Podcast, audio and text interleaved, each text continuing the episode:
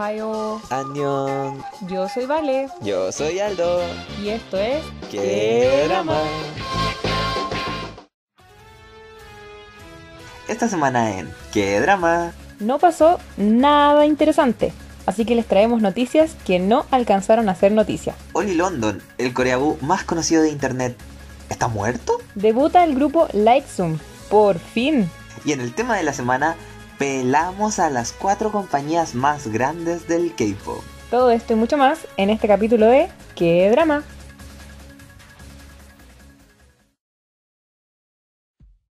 Bienvenidos y bienvenidas a su podcast favorito. Estoy muy contenta porque estoy escuchando la canción que la semana pasada no pudimos poner, pero hoy día sí. Nos van a cobrar los derechos de autor igual, pero no importa, estamos contentos.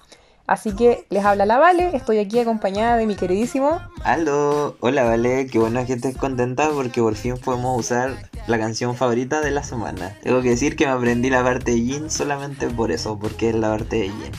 ¿Cómo ha estado tu semana? Horrible, ver terror, no te voy a mentir. He estado súper cansada, la verdad. Ha sido esa semana como, como que la vida se pone pesada, tenía muchas cosas que hacer y sinceramente la próxima semana tampoco se viene muy diferente, así que estoy como viviendo un día a la vez, como sobreviviendo de a poco. Pero aparte de eso estoy bien, estoy muy cansada y estoy contenta porque hoy día por fin me logré vacunar. Un sueño cumplido después de tanto tiempo. Me vacuné, me duele el brazo, pero ojo, no ningún efecto secundario, nada, nada, solo un pequeño como dolor donde me pincharon y, y eso, ya empecé este camino para poder estar 100% vacunada. Así que eso me tiene muy, muy contenta. Ya, pero probaste si se te pega el celular en, la, en el brazo. Sí, lo intenté y lamentablemente no se me pega. Así que el magnetismo, este imán que todos le meten en el brazo, lamentablemente no es así. Ahora, sí tengo que decir que me quedó el brazo pesado. Y cuando pregunté por qué, me dijeron que el chip pesa harto. Así que tengan ojo. No, mentira. No, me dijeron que era normal que tomara harta agüita y eso estuve haciendo durante el día y nada, o sea, por lo menos yo no tuve ningún, hasta el momento, ningún síntoma, nada, absolutamente nada, me siento bien. Así que vayan a vacunarse si pueden. Sí, y como la Vale tiene el brazo pesado, nosotros trajimos un capítulo bien livianito esta semana. Así que, ¿te parece que escuchemos Butter y vamos con las noticias?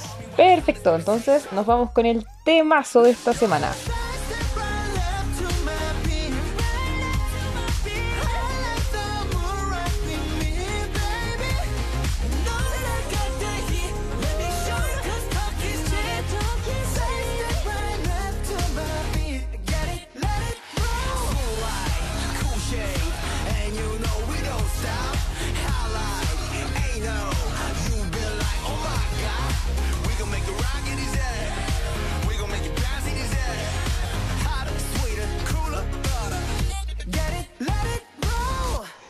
Le damos el puntapié inicial al podcast de esta semana con nuestra sección clásica, clásica, clásica, el ¿qué pasó?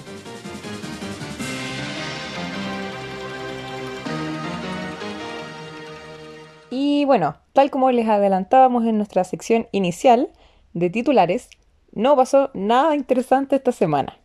Oh, no, pero en verdad eh, las noticias estuvieron sencillas, igual pasaron cosas, pero no cosas eh, dignas de un noticiero eh, dramático como, como este que tenemos en esta sección.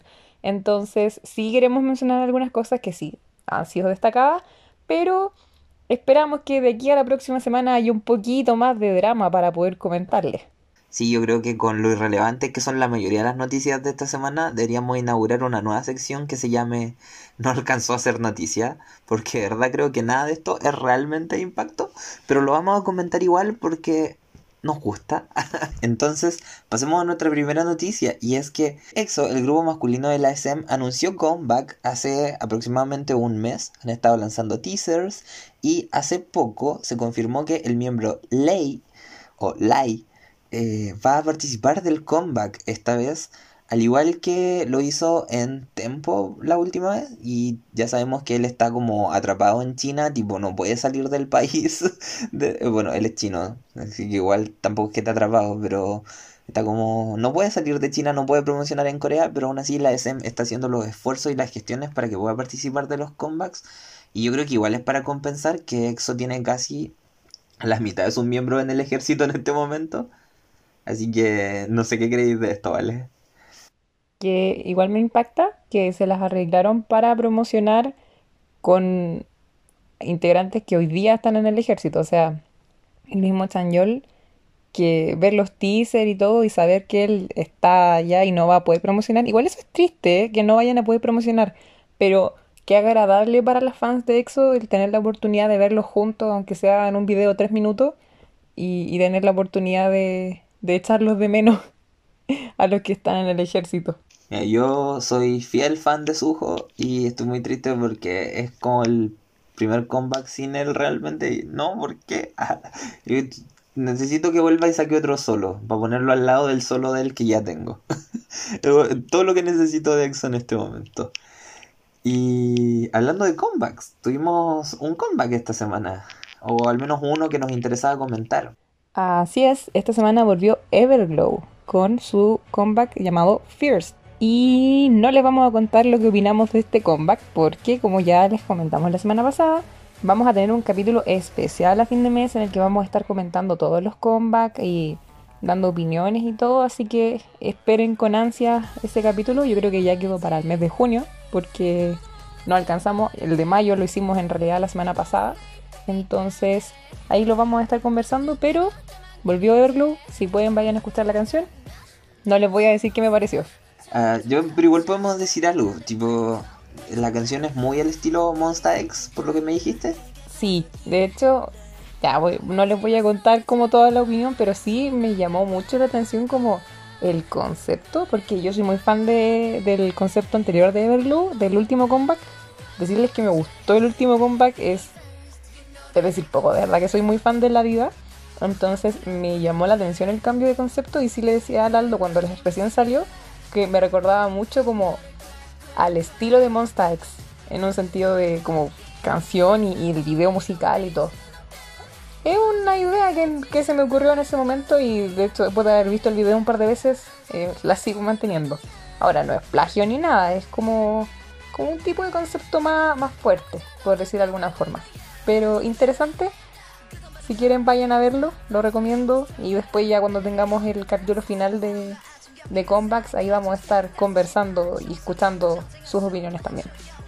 Sí, y también tuvimos el anuncio de un debut, porque ni siquiera un debut. Y es que después de como dos meses de estar esperando una fecha para el debut del Light Sam del nuevo grupo de mujeres de Q, se confirmó una fecha y aquí la Vale nos va a contar todos los detalles. 10 de junio. Fin de los detalles. y también van a debutar con su single, va a ser un single álbum que va a venir en físico. Su canción se llama Vainilla, por lo que tengo entendido, o Vanilla en inglés. Vainilla, vainilla. Vainilla. Ya voy a, voy a dejar mi cuenta root un día de estos para que me paguen para hacer un curso de inglés.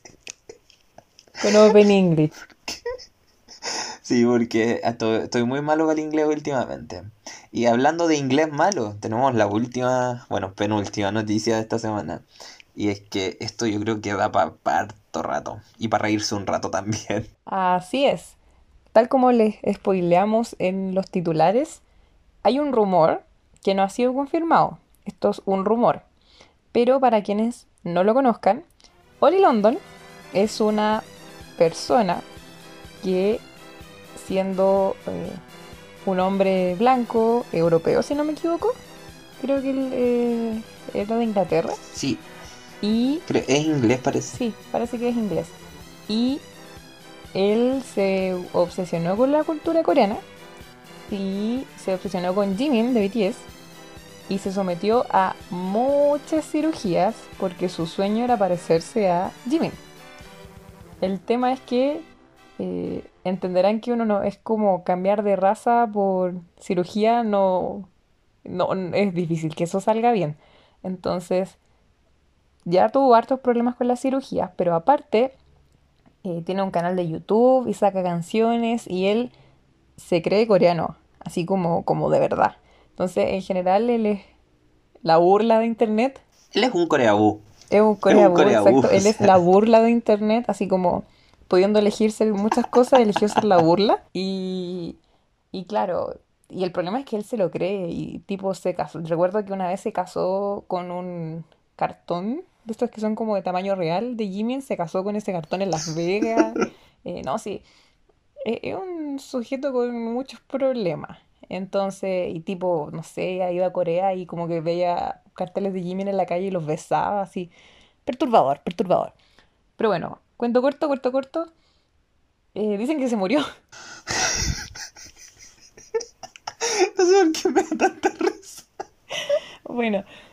O sea, o sea, que la muerte no es algo de lo que uno se tenga que reír realmente, pero es que este personaje es tan, no sé, singular. Gracioso. Que y, y, y, los memes que han salido alrededor de todo esto, es como que de verdad da más risa que pena. Aunque yo, bueno, la verdad es que, claro, pena a sus cercanos, pero al resto de las personas no creo que nos dé pena. Al contrario, nos da risa, pero es que no sé por qué, es una situación muy chistosa. Bueno, para dar un poco el origen de este rumor, principalmente porque cuando ustedes se meten a su Instagram, ya, ahí sí. Bueno, para dar un poco el origen de este rumor, cuando uno entra al Instagram de Oli London y lo pueden ver así actualmente, aparece como en memoria de, que es la configuración que uno hace cuando quiere guardar un perfil de Instagram de alguien que falleció. Entonces se empezó a extender como el rumor así de que se murió, se murió y Twitter colapsando así como, ya, pero se murió en serio. Y había otra gente o muchos memes, como decía Araldo, así como ya, eh, vamos a sacrificamos a Oli London para que, no sé, bueno, muchos del fandom de BTS en verdad, sí, Oli London estaba muy obsesionado con, con Jimin de BTS. Entonces, eh, como les decimos, es un rumor. No nos alegramos de la muerte de nadie Solo que los memes han sido muy graciosos. No, mira, acabo de meterme a su Instagram, que es Londonoli, y ya emitió un comunicado diciendo que es mentira que está muerto. Así que no está muerto, pero que según él... Anda de parranda. Es que claro, fue muy raro porque lo declararon muerto y todo desapareció todo el día. Entonces, según él, un grupo de personas lo reportaron como muerto y dice que está muy traumado por la situación y que su cuenta debería estar protegida de esto porque él es un usuario verificado. Ya, entonces, bueno, breaking news, esta noticia ya no existe. Eh, sigamos con la siguiente noticia. Y bueno, siguiendo con nuestra siguiente noticia que trae un tinte mucho más distinto que la anterior, mucho más serio en realidad. Eh, un poco es como una actualización en lo que ha estado pasando con Mina, de AOA, que como ya le hemos contado múltiples veces anteriores, ella sigue muy afectada por la situación del bullying que pasó con Jimin. Y queríamos mencionar que nos llamaba un poco la atención, porque esta semana hizo noticia porque le está comentando el Instagram a Jimin, como acusándola, como, no sé, recriminándola por lo que le estaba pasando, pero es muy raro porque Mina como que le deja comentarios visibles, o sea, ustedes se pueden meter al Instagram de Jimmy y ver los comentarios ahí. Y, Jimmy no le ha respondido así como nunca. Entonces es como que se está desquitando, por decir de alguna forma, y claro, es entendible, sí, está súper afectada emocionalmente, pero no lo sé, siento que ahora es como un poco demasiado. No sé qué piensas tú. O sea, yo creo que ella debería, alguien debería alejarla de las redes sociales, yo creo que ella está aún más afectada, o sea, su estado actual en respecto a su salud mental es muy, está como muy agravado en términos de que ya ella no quiere ir a terapia, se siente atacada por sus propios terapeutas, entonces ahí como que todos le están fallando porque y ella misma se está fallando porque está evitándolo, ¿cachai? Está evitando activamente el, el ir a terapia y se nota, pues de hecho ella misma lo ha dicho. Eh, y sigue las redes sociales. Ahora, según ella, está intentando establecer contacto con Jimin, esperando que le llegue una disculpa. Que si no llegó en su momento, menos va a llegar ahora, porque yo creo que la otra igual tiene que estar como con esa sensación de pucha, hasta ahora donde habló me arruinó la carrera y también poco más me arruinó la vida, ¿cachai? Entonces, no sé, estoy preocupado por ella porque siento que porque dicen que no solo ella está como mal mentalmente, eh, sino que las personas de su alrededor, tipo su familia y todo, también están súper afectados por esta situación. Entonces, como que no tiene quien la ayude, está súper desamparada y se ha intentado refugiar en las redes sociales, pero la ha salido para atrás. Y no sé, yo creo que es algo súper preocupante, hay que estar atentos. Si está, si está en las redes sociales, por lo menos eh, no sé, mandarle comentarios positivos si le van a decir algo. Y si no, guardar silencio nomás, porque es, es una situación complicada donde claramente los fans no pueden hacer mucho. Y eso yo creo que es algo que tenemos que tener claro.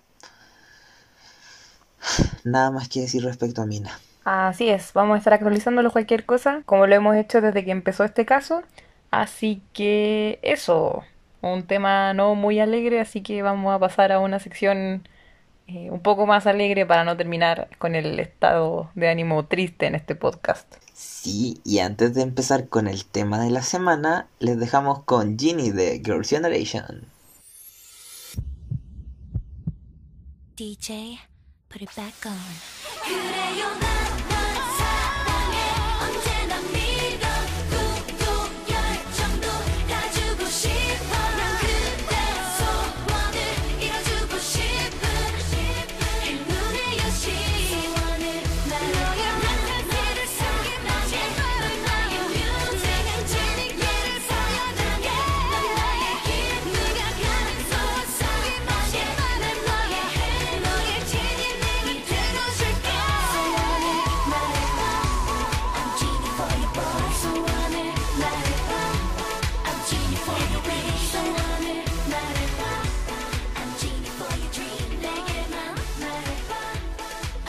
El tema de esta semana tiene que ver con las empresas de idols de K-pop. Tal como ustedes ya debieron haber leído en el título de este capítulo que no le hemos puesto nombre todavía, se lo pondremos después, pero ustedes ya sabrán de lo que queremos hablar el día de hoy.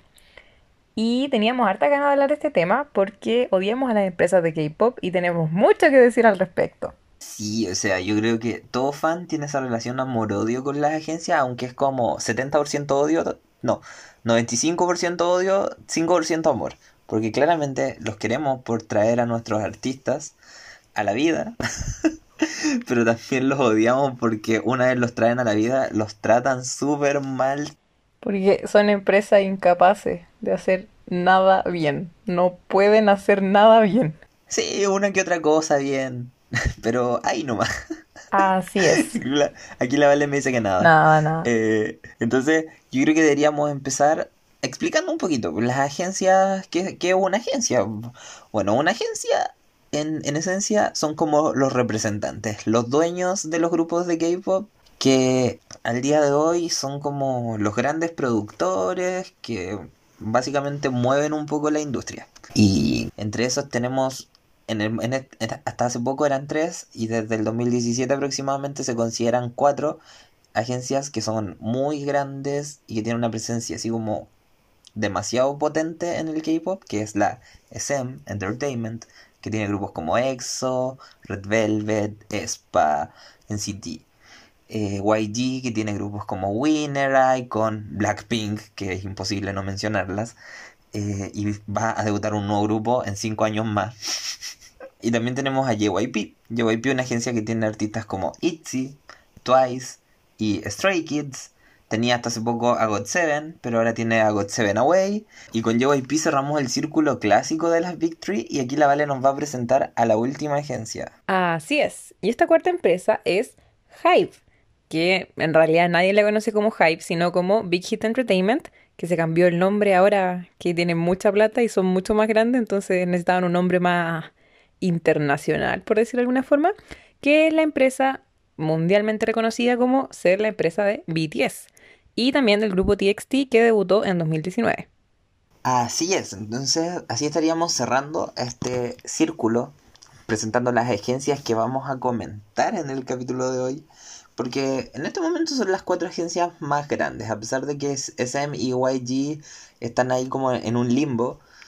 eh, eso no quita que sean agencias con mucha trayectoria, tengan grupos demasiado icónicos como para no ser mencionados. Y bueno, si al final igual son grandes, tipo, todos miran para arriba pensando en esas dos agencias junto con las otras dos también. Así que eh, eh, en términos, términos prácticos siguen siéndolo. Sí. Y bueno, yo voy a dar una pequeña contextualización un poco sobre la historia de estas empresas, que en realidad va a ser muy corta, sino que es un poco contar la trayectoria que han tenido y por qué hoy día son reconocidas como las empresas K-pop. Las más famosas y las que tienen como más impacto dentro de la industria. Cuento corto, el K-pop existe gracias a la SM. Así de simple. Gracias a Lee So-man, que es el fundador de la SM, que es quien creó el concepto como de trainee como el, sistema de entrenamiento, lo vio en Estados Unidos, lo tomó, lo trajo a Corea y lo perfeccionó. Y literal que gracias a ese sujeto tenemos todos los grupos que tenemos de K-pop. Entonces, bueno, después yo voy a dar mi opinión sobre ese sujeto, pero a pesar de todo, hay que reconocerle que es un visionario. Y él es de los primeros, primeros. Durante los años 90 empezó a debutar grupos. Y bueno, no vamos a hablar de todos los grupos porque igual es una historia larga. Pero en, en principio la SM siempre ha sido como líder dentro de la industria, siempre ha implementado cosas nuevas en términos de sonido, en términos de videos musicales, en términos de trainee. Entonces, eh, sí creo que es necesario mencionarlo. Después tenemos a la empresa YG, que está liderada por Jang Hyun-suk, que era un miembro de una boy band de los 90 famosísima, que es Seotaji en Boys, que si ustedes no la han conocido, Sabotaji en Voice Pave the Way. Lo voy a decir así. Pero no solo para el K-pop, sino como para la música coreana en general. Y él era uno de los miembros de este grupo. Terminó el grupo durante los años 90. Ojo, hay que decir que YG era el menos popular del grupo. Bueno, es verdad. Bueno, terminó el grupo durante los años 90 y dijo, ya conozco el sistema, soy famoso, tengo dinero, voy a crear una empresa. Y creó una empresa y empezó a debutar grupos, un poco sumándose a lo que estaba haciendo la SM, le empezó a ir súper bien y YG se estableció como una empresa de entretenimiento. Después tenemos a JYP, fundada por JY Park. De ahí vienen sus iniciales. No sé si se habrán dado cuenta que las iniciales de la empresa son literal las iniciales de sus fundadores. Y JYP era cantante, era relativamente famoso, dentro de Corea. Vamos a poner un énfasis muy grande en relativamente. Y era muy fan de la música pop, un poco con la onda retro, que es como la especialidad de JYP. Y dijo, voy a crear una empresa un poco para mí, para gestionarme. Y finalmente terminó debutando otros grupos, otros artistas muy famosos como lo fue Rain, que es de los más, más famosos durante la época de los 2000. Y hasta hoy día, en verdad. Y eso, JYP se estableció especialmente gracias a los grupos como femeninos. Onda Wonder Girls lo lanzó al estrellato y sin desmerecer el trabajo de su grupo masculino también, pero, pero ¿para qué vamos a andar con cosas? Si Nobody es la, la canción. Y Big Hit tiene una historia un poco más corta. En realidad era una empresa quebradísima en 2013, no tenían presupuesto para nada. Y Bang Chin-hyuk o Bang Si-kyun en verdad, como quieran pronunciarlo, eh, fue un hombre con mucha suerte. Se topó con siete jóvenes que quizás no podrían haber sido muy prometedores para la época, pensando en el año 2013, porque ya venía con una empresa con grupos que habían fracasado y dijo, ya, voy a apostar todas mis cartas a este grupo. Y al principio no le fue bien, y el grupo se pudo haber separado, pero tuvo la bendición del destino que el grupo le empezó a ir bien y literal que la empresa que es Big Hit hoy día es gracias a BTS. Y eso es innegable. O sea, Big Hit no hubiese llegado al año 2014 si no fuera por BTS. Y literal que es eso. Ah, literal que no, no hay nada más que añadir a la historia de Big. Puro fracaso hasta que encontraron a BTS y, y ahora están en la cima comprando empresas gringas tipo son dueños de la disquera de Justin Bieber. O sea, eso ya de por sí es decir mucho. Sí. Eh, Hable, Sí, está bien, está, está bien la historia. Eh, qué bueno que ya nos quedó claro lo que, lo que significan estas cuatro agencias. Y yo creo que deberíamos empezar a comentarlas un poco, tipo eh, los CEOs, ya que ya los presentaste a los cuatro. Tenemos, por ejemplo, Vamos a pelar. a Soman. Empieza el Vamos a apelar a los a los a los CEOs de esta o a, no a los CEOs, a los fundadores. Más que nada, que en este caso serían porque eh, en un acto muy humilde, los tres, los cuatro decidieron usar eh, las iniciales de sus nombres para ponerle el nombre de su agencia. Va el Big Hit, Eh, ¿no? Sí, pues es Bang Shi Hyuk. Si le quitáis la, el Shi, el S, es No puedo BH, Big creerlo. Hit. ¿No te habías dado cuenta? No. Yo me di cuenta recién. No creo. No, bro. No, porque lo estamos viendo desde el punto de vista del occidental, pues en coreano no escribían tan así. Ya, pero no importa, no importa. No importa, eso es lo de menos. Hablemos de estos cuatro hombres. Por ejemplo, eh, yo creo que Soman es demasiado trascendente a todo esto. Tipo, la SM se fue a la. No voy a decir dónde se fue después de que Suman se, se retiró. De hecho, él es muy mentalidad tiburón porque él está siempre, siempre, pero siempre invirtiendo en grupos nuevos. Tipo, es como este caballero sabe, es como donde pone el ojo pone la bala. Y yo creo que eso es muy bacán de él. Ahora, eso es lo único bacán que tiene. Porque, eh, bueno, el resto de las cosas que he hecho, un poquito cuestionables, pero eso ya no tiene nada que ver con lo que estamos comentando. Sí, estoy de acuerdo con que es lo único bacán que tiene. O sea, el hombre es un visionario, pero al mismo tiempo eh, se enfrasca mucho en ciertas ideas que después no le resultan y lamentablemente sus artistas terminan pagando los platos rotos, eh, principalmente como en decisiones financieras y cosas así, pero especialmente como, no sé, es como medio, medio, un poco loco el, el caballero, pero ahora, claro, sus buenas ideas han venido de la locura, o sea, que en los 90 proponer un sistema trainee era impensado y aquí estamos, pero al mismo tiempo a veces tiene ideas demasiado demasiado extrañas. Ah, Lo voy a decir Fumás así. ¿Qué, qué te fumaste, Suman? Sí, no sé, uno piensa, no sé, pues el concepto de exo, así como, como de los, de que son extraterrestres, no sé, es muy raro. O las mismas ESPA, po, tipo, aquí mismo estamos como, hola, vamos a traer un grupo de ocho miembros de las cuatro, de las cuales cuatro son robots. ¿Qué, cosa más entretenida? Inteligencia artificial, inteligencia artificial, por favor.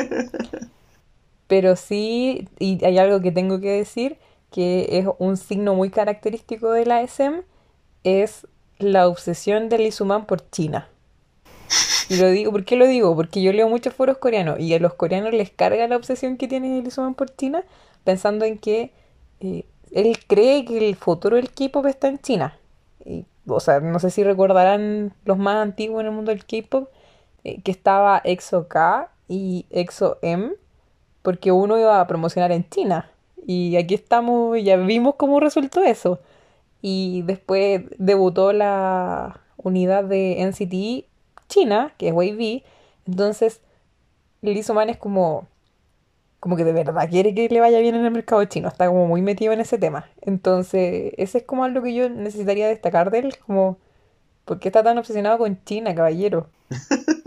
Como, why are you so obsessed with me?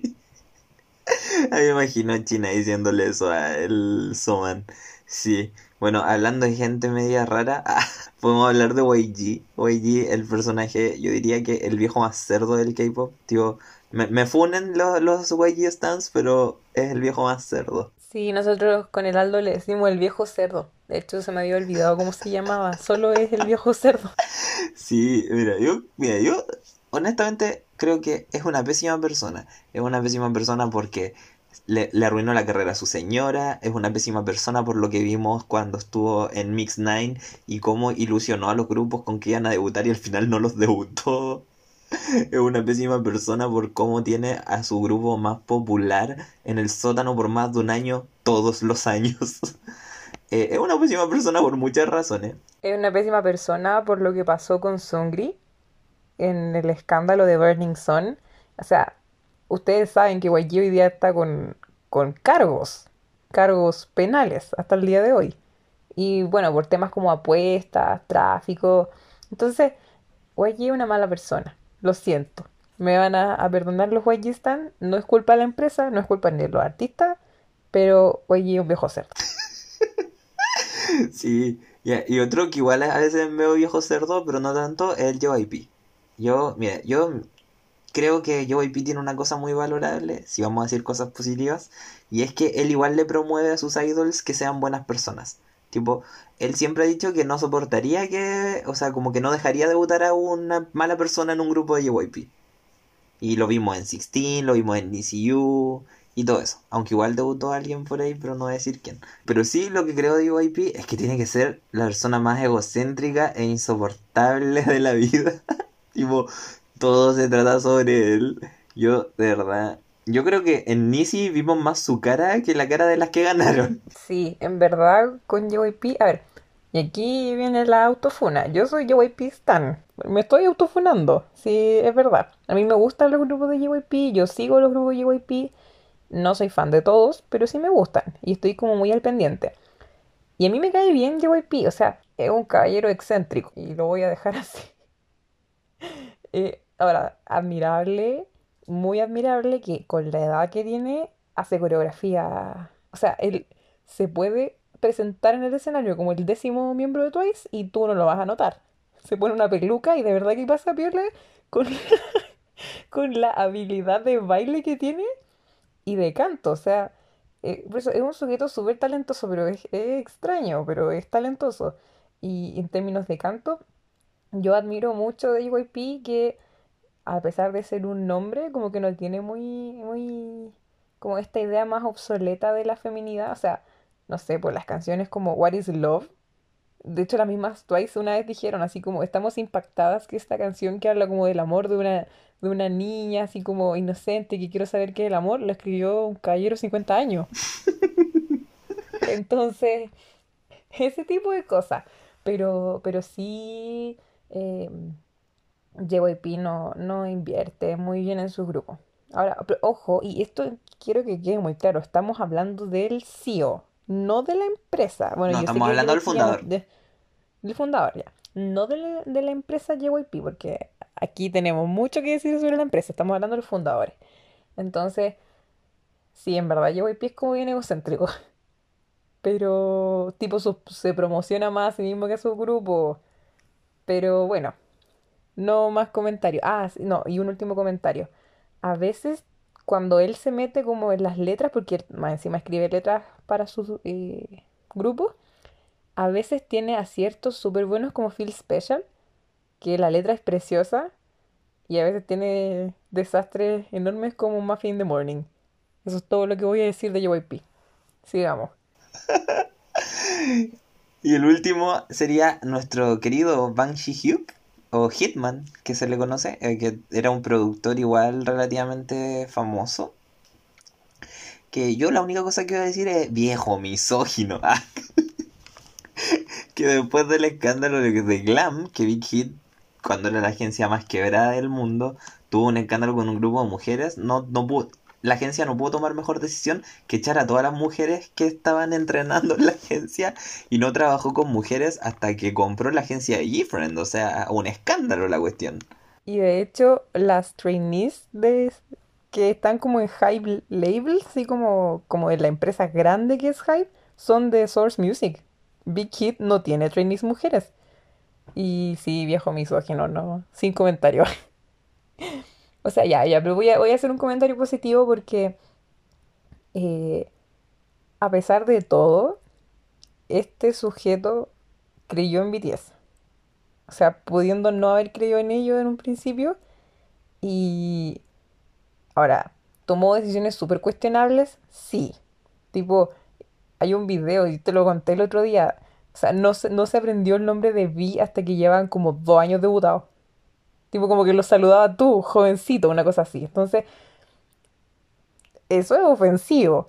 Pero, pero con el paso de los años, y esto es lo destacable, él ha confiado mucho como en la autenticidad del grupo BTS y les ha dado la libertad para que ellos se puedan dirigir a sí mismos como grupo, que es algo que otros CEOs no han dado jamás. Sí, de hecho, bueno, en parte eso igual fue lo que llevó a que Gifren se destruyera, pero él también influyó harto en que ellas, como que en la última recta de su carrera, pudieran definir hacia dónde querían ir y las dejó escribir letras y, y aportó caleta en ese, en ese sentido. Y también aportó en uno de los temazos de de Seventeen, que fue Left and Right del año pasado, que no está credit, no está cre no tiene los, no están los créditos, pero estoy seguro que metió mano, es obvio que metió mano. Y así que, ya, te, agradecemos por tu talento. y eso, eh, gracias, gracias por la apreciación del talento. es lo único, lo único que le voy a, lo único que le voy a reconocer a este caballero. Bueno, y el siguiente tema que yo creo que es necesario que mencionemos y vamos a conversar de estas empresas es como el sello que tiene cada una. ¿A qué me refiero? Yo siento que ah, se han hecho tan populares porque han logrado como establecer una marca, y esto ya es puro marketing, pero como algo que los representa y los diferencia de otras empresas. Entonces, un ejemplo, las canciones de YG suenan súper distintas a las canciones de SM. Y a veces, no sé, sale un comeback y dicen, uy, esta canción suena como una canción de SM, por ejemplo, o suena como una canción de, de YG.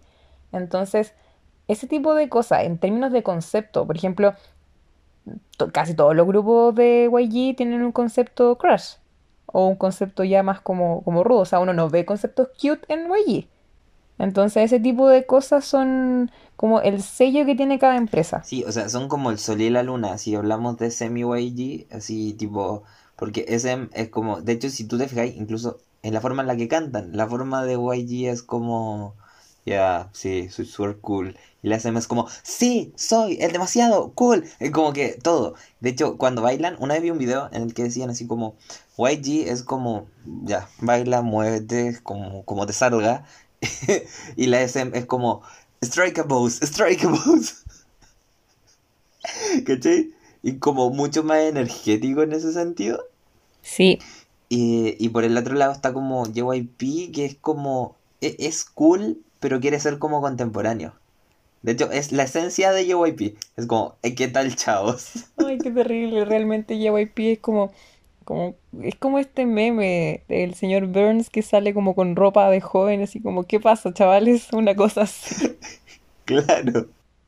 Como tratando de estar en onda con la chaviza. Sí, y así mismo me pasa, por ejemplo, que siento que Big Hit no tiene como un sello. Siento que el sello de Big Hit es la autoproducción. Porque de hecho, si miráis a sus artistas más grandes en este momento, Seventeen, BTS, eh, son, ellos son autoproducidos. Intentó, no sé si, no sé si lo hará con Enhypen y TXT, pero con Different también intentó hacerlo. Últimamente, en el comeback último que tienen ahora, a final de mes, eh, hay muchas canciones de los miembros. Genial. ¿Viste? Entonces, bueno, y Different mientras les duró el año pasado, también pues, promovieron harto y sus últimos tres discos tuvieron créditos en prácticamente todas las canciones. Entonces, yo creo que el sello de ellos, más que por tener como un sonido o una imagen clásica, está como, mira, nosotros dejamos que nuestros artistas hagan lo que quieran. dentro de los marcos de ser idol, porque no me imagino un BTS pololeando. Sí, y de hecho, algo que a mí me llama mucho la atención es como como lo dije hace un momento, el tema de los conceptos. Porque, por ejemplo, no lo sé, yo no puedo, lo siento, no puedo dejar de pensar en BTS. BTS no tiene un concepto. Así como, oh, este es el, concepto en el que se quedan pegados. O sea, van evolucionando. Todos los comebacks tienen un concepto distinto. TXT ahí está un poco variando. Igual tienen como llama un concepto más establecido. Pero, por ejemplo, estoy pensando en JYP que tienen a ITZY, que es como lo más distinto que han tenido en términos de grupo femenino. Eh, el Teen Crush de ITZY es súper distinto al Teen Crush de, de SM con ESPA. Es verdad lo que estáis diciendo porque eh, si comparamos los Teen Crush, que realmente son más como Crush, porque eh, ESPA no es tanto Teen Crush y Blackpink es directamente Girl Crush, son muy diferentes. Tipo, el, el de ITZY es como muy energético, juvenil. El de YG es como, ah, soy cool. Lo que decían de antes, ¿cachai? Y el de la SM es bien intenso. Así como, es demasiado intenso. No baja. Sí, y bueno, Big no tiene grupos femeninos porque, bueno, misoginia. Se farreó a su único grupo femenino. Ya, oigan, pero ojo, no estamos. Lo del chiste de la misoginia eh, no es verdad. Pero si quieren es verdad. claro. O sea, entre broma y broma. No, pero la verdad es que sí fue un acto bastante misógino haber sacado a las mujeres. Pero se están intentando redimir. El problema es que. Lo han hecho pésimo. Sí, lo han hecho pésimo. Literal echaron a uno de los grupos más famosos de la historia del K-pop de la agencia. y créanme que no me da risa, pero me estoy riendo para no llorar.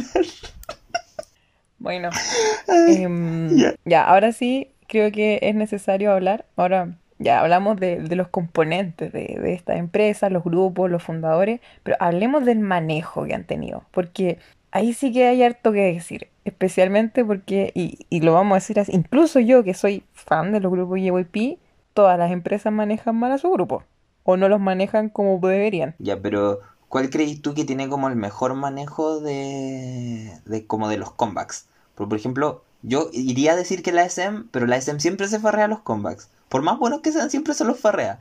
Yo creo que JYP es el que mejor maneja todo, así tipo, en términos de promoción, en términos de actividades, en términos de todo, para mí JYP es como lo máximo. No, estoy en completo desacuerdo. En ese sentido, yo creo que Big Hit se lleva eh, la corona de ser el que mejor maneja el comeback, principalmente porque anticipa los calendarios.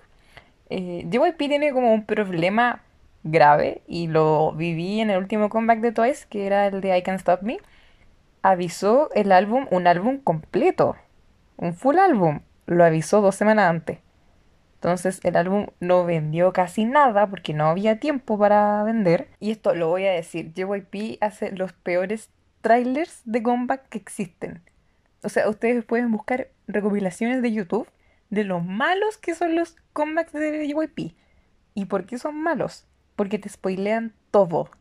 Todo. Te ponen el, el coro de la canción y de hecho y, es horrible, es horrible. Porque por último uno ve, las otras empresas tienen trailers decentes. Así como, oh mira, ¿qué, qué será este sonido? JYP para eh, More and More no solo spoileó el coro de la canción, sino que spoileó el dance break. sí, me acuerdo.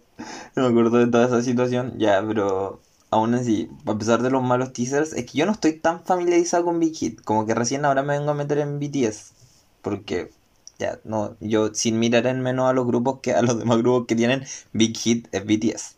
¿Cachai? Pero por ejemplo, siento que el hecho de que no les hayan dado, por ejemplo, un álbum para ni para Dynamite ni para Butter, sabiendo que era lo más probable era que vendieran un montón. En, si hablamos de ventas físicas, ahí ya como que me, hace un poquito ruido. Ah, no, no, no, pero es que sí se los dieron. Lo que pasa es que, bueno, y aquí vamos a hablar bien de la gestión de Big Kid, entendiendo que es un grupo como ya más internacional, BTS, les dan la misma promoción que tienen los artistas gringos, lo voy a decir así. Que es que lanzan un single digital que es como un adelanto de lo que va a ser el álbum. O sea, ya no están promocionando como los discos coreanos en que uno lanza el video musical el mismo día que sale el álbum. Entonces ellos lanzan la canción y para que peguen las radios, para que llame la atención y a los meses después lanzan el disco, que es lo que pasó el año pasado con Dynamite y después con el álbum B, que salió como como con cuatro meses de diferencia, prox. Entonces ahora salió Butter, pero de aquí a un mes y medio, dos meses más, debería estar saliendo el disco completo, que incluya la canción que ya salió antes. Entonces, y eso hay que ser súper sincero, es una buena promoción, o sea, no sé, BTS hoy día los compacts salen los días viernes para que cuenten para Billboard, algo que las fans de Twice han estado pidiendo mucho tiempo que hagan para poder eh, darle exposición en Billboard, pero JYP no le importa y tira los comebacks, no sé, día jueves, que es el peor día para lanzar un comeback para que comenten los charts internacionales. No, y en los nacionales también, pues sí, de hecho, eh, tú puedes empezar a ganar en los shows musicales recién los días, o sea, recién una semana después de haber empezado las promociones. Entonces, literal, como que pierden de ganar, porque siempre reclaman, de hecho, no solo en JYP, en todos los, todas las agencias, que cuando tiran un comeback, no sé, un día miércoles, día jueves, día viernes como que se pierden de ganar un montón de un montón de premios por no lanzar el comeback un día lunes, ¿cachai? Y eso igual yo encuentro que es inteligente y sobre todo porque Big Hit gana sin, sin necesidad de ir. Esa cuestión me da mucha risa.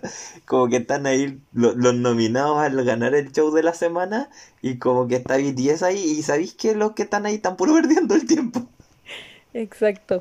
Porque no ganan. Y de hecho ahora, bueno, no sé si será por pandemia, no sé si será porque los últimos dos comebacks han sido en inglés, pero hoy día especialmente Big Hit, bueno, y no solo Big Hit, también la SM pensando en Super Emo o en City, eh, son grupos que ya no están promocionando solo en Corea, sino que están en promociones internacionales. Y ganan cualquier plata con las promociones internacionales. Y no solo la empresa, los artistas. Sí, es que tienen divisiones, pues se dividen la plata y acá tenemos nuestra fuente eh, de KB Zoom, eh, donde tienen como una tabla que supuestamente dice cómo se dividen los porcentajes y casi todas las agencias reparten súper bien en promociones internacionales. Yo creo que es porque cuando hicieron esto nunca pensaron que esto iba a ser tan internacional. Entonces, por ejemplo, la SM y Big Hit se dividen en 30-70 con el 70% yendo al artista. O sea, imagínense cuánto ganó BTS yendo al show de Ellen y cómo Big Hit se retorcía en el polvo pensando en toda la plata que se va a ir directo al bolsillo de sus idols. Porque, seamos honestos, las agencias no les quieren pagar a los idols, las agencias quieren que los idols les paguen a ellos. Sí, y de hecho, igual estos temas como de contratos son súper abusivos. O sea, y, hay hartas aristas, como que, no sé, si un, si un grupo hace un comeback, por ejemplo y venden un álbum y logran cierta cantidad de plata, la empresa se queda con un porcentaje de eso y otro porcentaje va para los artistas.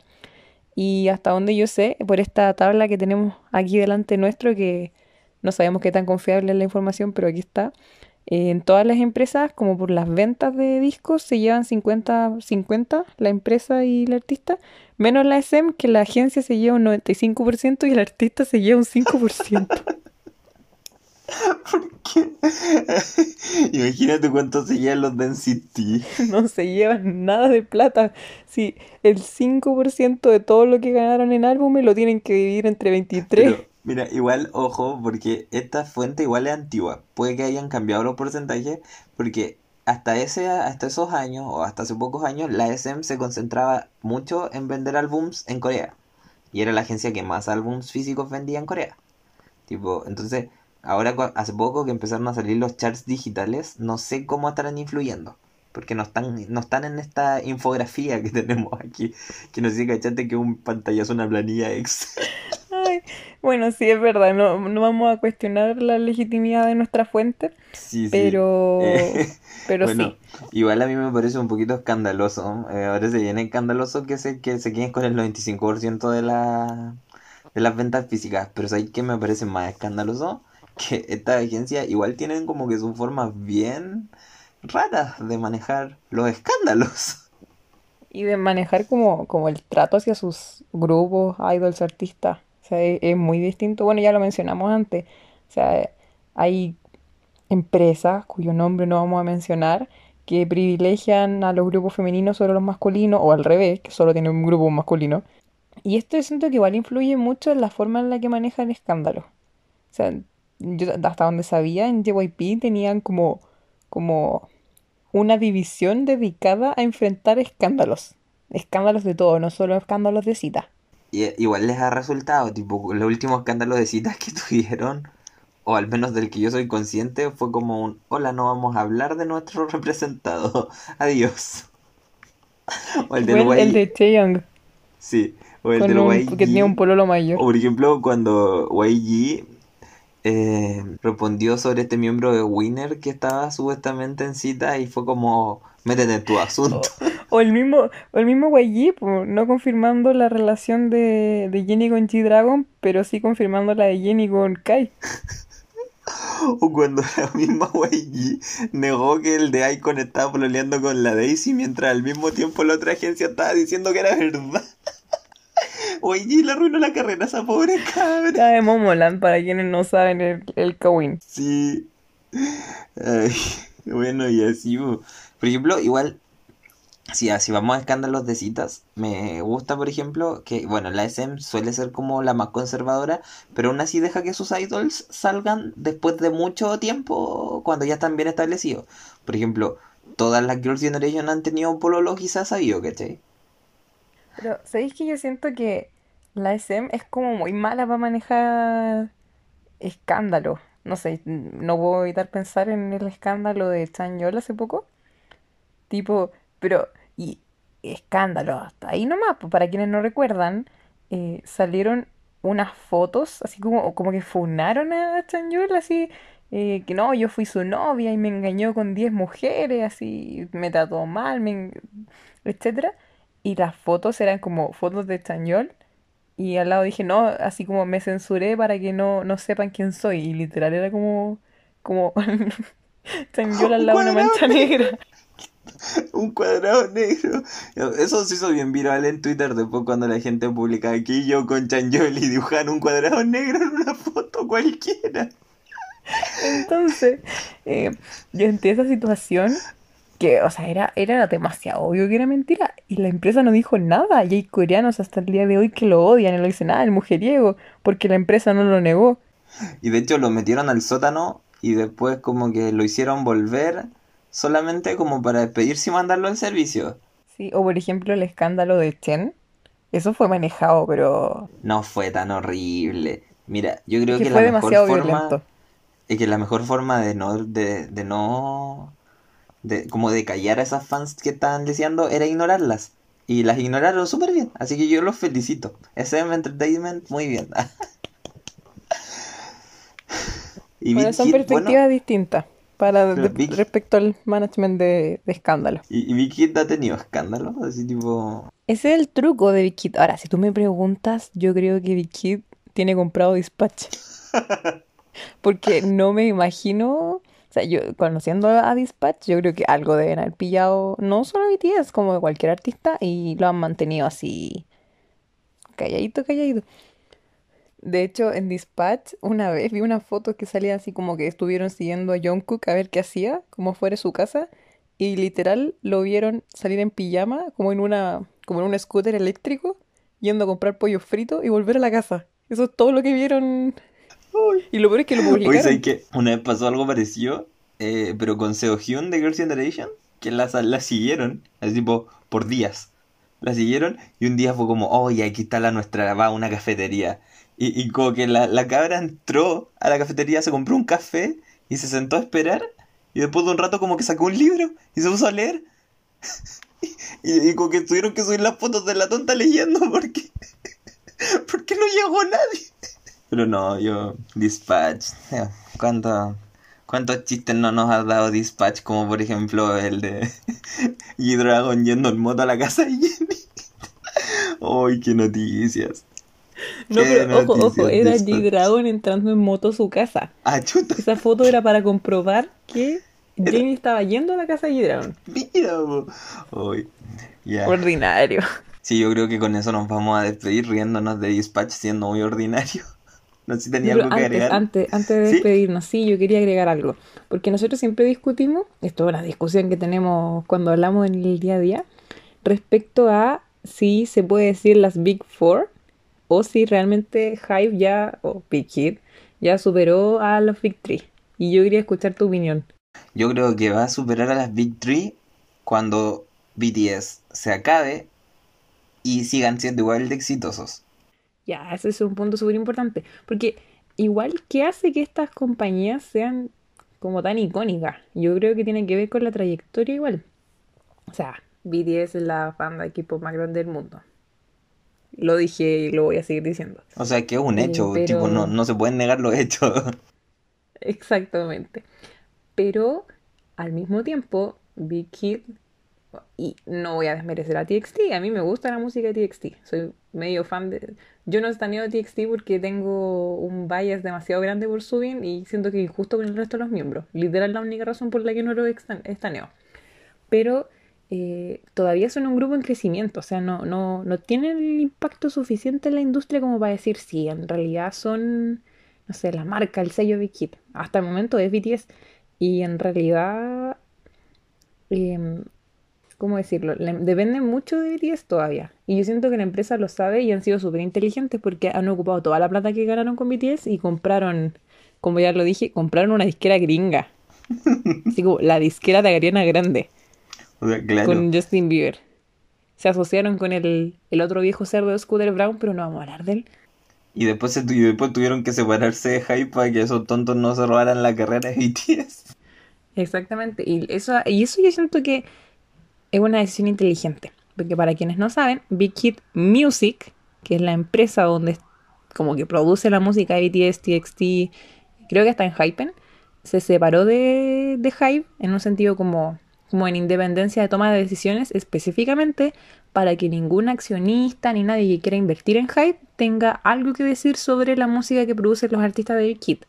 Y eso yo lo valoro mucho, siento que es una, una forma de decir, ¿sabes qué? Yo confío en lo que hacen mis artistas y les voy a dar la libertad creativa y, y voy a proteger lo que ellos hacen. No voy a dejar que nadie más que, que ellos y yo influyan en, en lo que ellos van a, a presentar. Cosa que me parece súper positiva como para defender su sello. Así que muy bien por Big. Ojalá en algún momento logren, si es que de verdad llega BTS a acabarse, eh, ser igual de exitosos como están siendo ahora. Ojalá que nunca. Pero todos sabemos ¿Te que parece que algún día dejemos nuestro, pasar.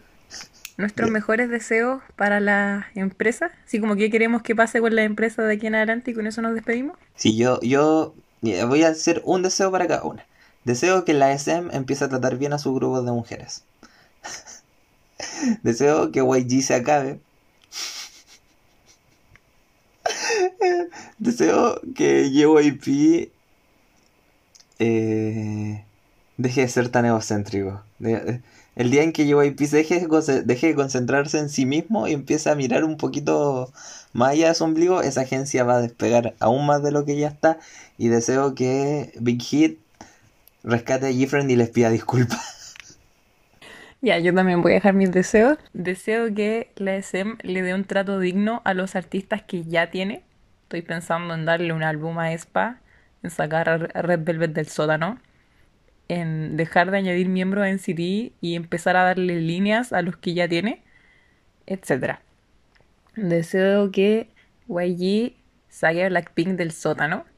O sea, literal la saga del sótano cuando empieza a irles mal es como es típico, así como, uy, noticia, no sé, YG está en problemas con la justicia, se viene comeback de Blackpink porque necesitan plata.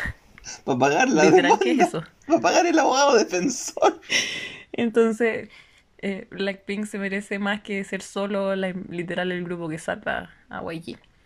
De JYP, yo deseo que renueven el contrato con Twice y que le ofrezcan un buen contrato a Twice.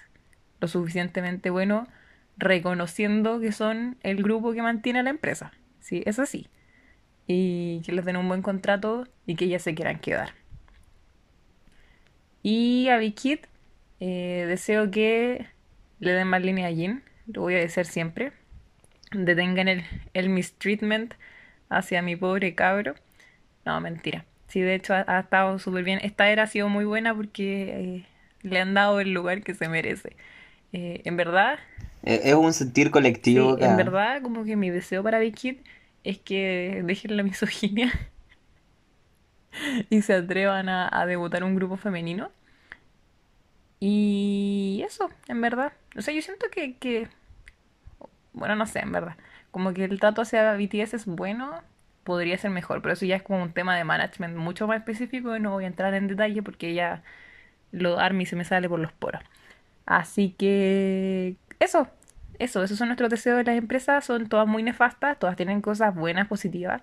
Y lo más positivo que tienen es que nos entregaron a nuestros grupos que queremos mucho y ojalá se terminen. Y ojalá dejen de ser tan nefastas, porque todo, todo, todo es culpa de la empresa. Siempre, recuérdenlo. Con eso me despido. Muchas gracias por acompañarnos durante este capítulo del podcast. Nos estamos viendo la próxima semana. Que les vaya muy bien. Chao.